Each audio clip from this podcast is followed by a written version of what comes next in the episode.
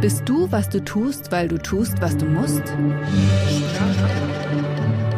So oder so ähnlich könnte dieser Satz auf einer Toilettenwand, an einem Laternenpfahl oder in der U-Bahn geschrieben stehen. Was der potenzielle Poet weiter erdacht haben könnte, werden wir leider nie erfahren, denn mit dem Menschenstrom sind wir abgetrieben im Rausch der Informationsgeschwindigkeit. Sprache, Arbeit und Tortur.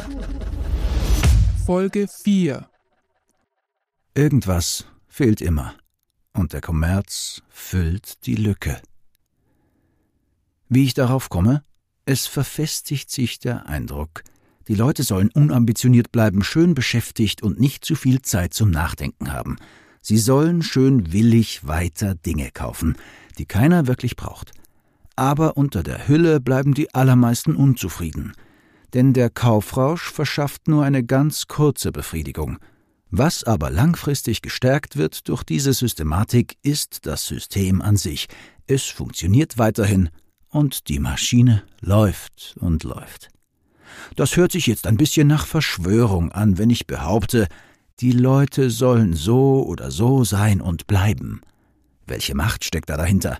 Na sicher nicht der böse Kapitalist, der das so haben will und überall die Fäden seiner Marionetten zieht.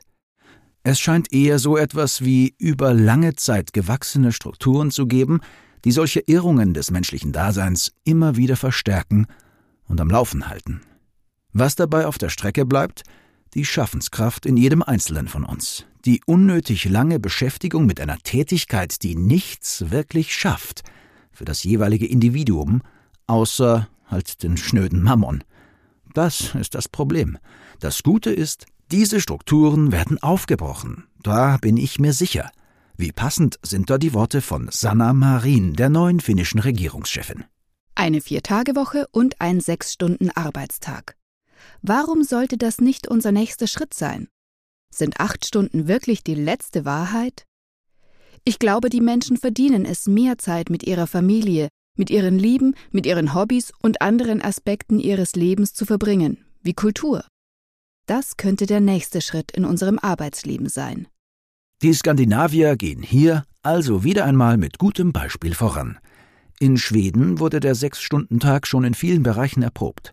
Versuchsweise wurde in Göteborg 2015 in einem Altersheim und im städtischen Krankenhaus die Arbeitszeit auf sechs Stunden pro Tag reduziert. Bei vollem Gehalt, versteht sich. Zwei Jahre später lagen die Ergebnisse vor. Glücklichere Mitarbeiterinnen, die sich zudem gesünder fühlen und auch viel produktiver an die Dinge herangehen. Das Gegenargument, das da jetzt sofort kommen muss, lautet natürlich, was das wieder kostet. Dem kann man entgegnen, wenn mehr Mitarbeiter eingestellt werden, weil die Arbeit, die erledigt werden muss, nicht weniger wird, dann bringt das auf jeden Fall ein Plus an Steuereinnahmen und die Arbeitslosen werden weniger. Und dass zufriedene Arbeitnehmerinnen weniger oft in Krankenstand gehen, sollte auch klar sein. Das nenne ich Sparen am System. Weitere Argumente, warum eine verkürzte Arbeitszeit weit produktiver sein könnte, Britische Forscher haben herausgefunden, an einem acht Stunden Arbeitstag arbeitet ein Angestellter im Vereinigten Königreich durchschnittlich zwei Stunden und 53 Minuten. Es wurden knapp 2000 Angestellte befragt. Und ich wiederhole jetzt die Zahl nochmal, denn das sollte man sich auf der Zunge zergehen lassen. Ein acht Stunden Arbeitstag, an dem durchschnittlich nur zwei Stunden und 53 Minuten gearbeitet wird. Da stellt sich natürlich die Frage, was machen die Mitarbeiterinnen mit dem Rest ihrer Zeit? Ich hoffe, Sie hören ganz viele Podcasts und entscheiden sich für eine gerechte Zukunft zu kämpfen.